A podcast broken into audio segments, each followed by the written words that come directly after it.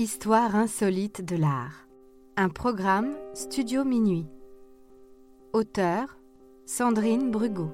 Idée originale John Mack. Musique David Rampillon. Narration Leilani Lémé. Enregistrement et montage Patrick Martinez-Bourna.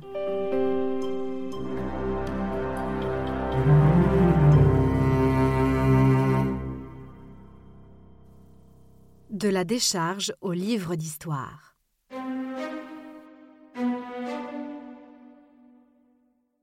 Le 22 septembre 2017, Jared Whipple reçoit un coup de fil qu'il n'est pas prêt d'oublier. Un de ses amis l'appelle car son entreprise doit vider une vieille grange inhabitée à Watertown dans le Connecticut. Le bric-à-brac qu'elle contient pourrait peut-être intéresser Jared, collectionneur patenté.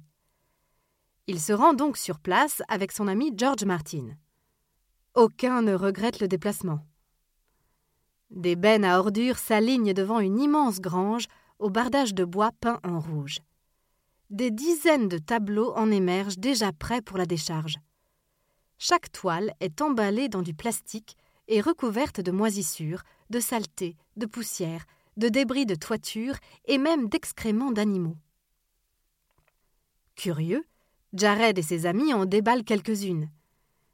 Ils constatent alors qu'elles sont en bon état et surtout qu'elles sont sans aucun doute possible l'œuvre d'un grand artiste. Ils s'emploient alors immédiatement à vider bennes.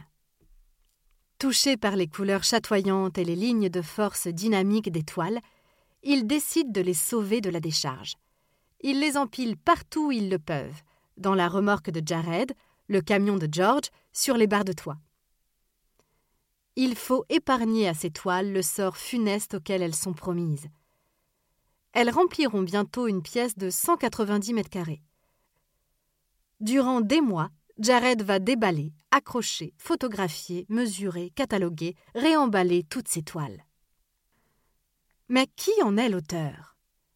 Elles sont toutes signées F. Hines. Jared Whipple ne le connaît pas et les moteurs de recherche non plus. Cette peinture lui plaît, mais il a du mal à croire que, si elle était l'œuvre d'un artiste célèbre, elle se retrouverait par hasard dans une poubelle du Connecticut. Non, ça doit être l'œuvre d'un artiste de seconde zone dont Jared Whipple souhaite découvrir l'identité. Cette recherche va lui prendre quatre ans. Jared passe au peigne fin toutes les toiles, jusqu'à en trouver une signée Francis Matson Hines. Dès lors, la recherche est bien plus fructueuse.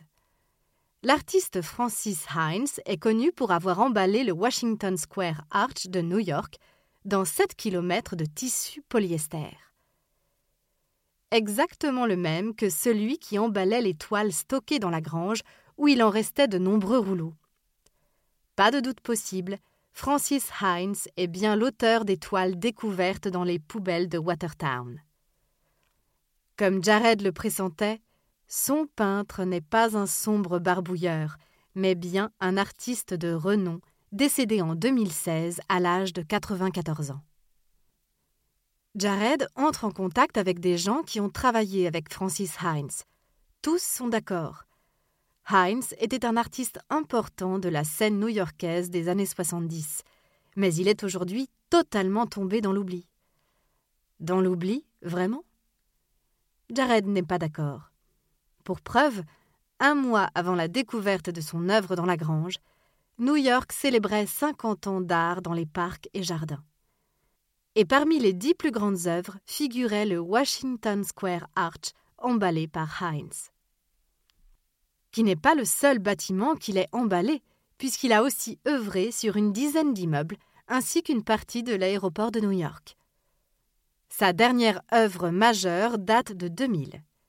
Il s'agit d'une pyramide de cinq voitures emballées dans un tissu synthétique. Heinz n'est pas si oublié que cela.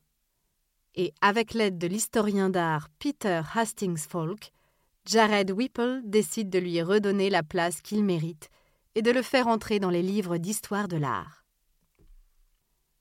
Le fils de l'artiste lui a permis de conserver ou vendre les œuvres. Pourtant, selon l'évaluation de Peter Hastings Falk, certaines œuvres vaudraient près de 22 000 dollars. Les dessins sont quant à eux estimés à 4 500 dollars pièce environ. Il y en aurait au total pour plusieurs millions. Les œuvres trouvées sont exposées plusieurs fois. D'abord au Matatook Museum de Waterbury dans le Connecticut en 2021, puis à Southport et New York en 2022. Jared Whipple peut être heureux. L'œuvre de Heinz a fait bien du chemin depuis les poubelles du Connecticut.